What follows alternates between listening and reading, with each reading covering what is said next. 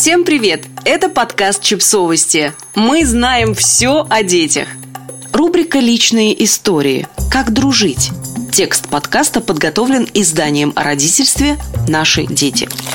Ребенку три, и мама, которая пришла с ним на детскую площадку, его главный друг, помощник, единомышленник. Он не понимает, зачем ему общаться с остальными детьми в песочнице. Эти конкуренты на владение совочком и беговелом только мешают играть, бросаются песком и ломают куличики. Без них лучше. В три года, когда ребенок еще не умеет дружить, так и должно быть. Мамы, папы, бабушки ему для общения достаточно. А первые друзья начнут у него появляться к пяти годам или не начнут. Ребенок, который избегает общения со сверстниками, когда ему 5, 6, 7 и больше лет, замкнутый, неуверенный в себе неумеха в общении с посторонними. Таким несложно стать, если, например, растешь в неблагополучной семье. Или когда твои родители ведут очень закрытый образ жизни и сами ни с кем не общаются. Как следствие, ребенок просто не понимает, а что с этими другими детьми делать? А как себя с ними вести?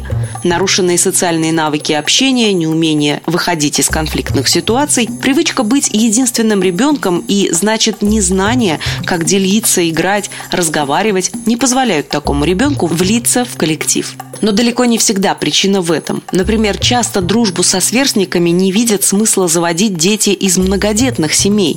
Легко объяснить, у них друзей целый дом, зачем еще? Неохотно заводят друзей и дети-интроверты, которым комфортно наедине с собой. В тишине что-то читать, лепить из пластилина, рисовать. Общество других детей им мешает и вывозит из уютного равновесия. Исключение – друг-единомышленник. Но найти такого редкая удача. Все дети любят лазать по деревьям, но как найти среди них того самого, кто предпочитает забираться именно на липу и больше ни на какое другое дерево? Примерно так же сложно найти друга-единомышленника, особенно в детском возрасте, поэтому искать такого – задача родителей. Изучите среду. Если ребенок увлекается изучением животных, нет смысла погружать его в общество детей, которые собирают модели автомобилей. Среда для поиска друга должна полностью отвечать интересам и потребностям вашего ребенка. Найти в ней друга-единомышленника легче. Мама – центр притяжения. Объединяйте вокруг себя детей на детской площадке, в парке, на пляже. Приглашайте их в ваши с ребенком игры. Знакомьтесь с детьми за ребенка. Заводите дружбу за него. Вместе с ним показывайте своим примером, как дружить, общаться, проводить время вместе. Больше двух. Выбирайте игры, в которых необходимо участие других детей. Вместо ракеток для бадминтона возьмите на улицу мяч. Принесите набор мелков для рисования на асфальте в таком количестве, чтобы хватило целой толпе детей.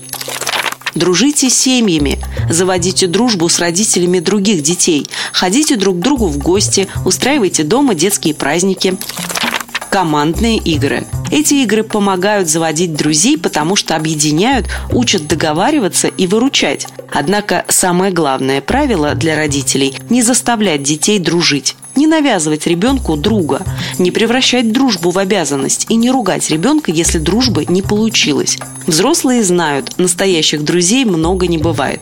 А дружить с каждым, с любым, с первым, кто согласен на дружбу, невозможно, только потому, что больше не с кем да и не нужно. Подписывайтесь на подкаст, ставьте лайки и оставляйте комментарии. Ссылки на источники в описании к подкасту. До встречи!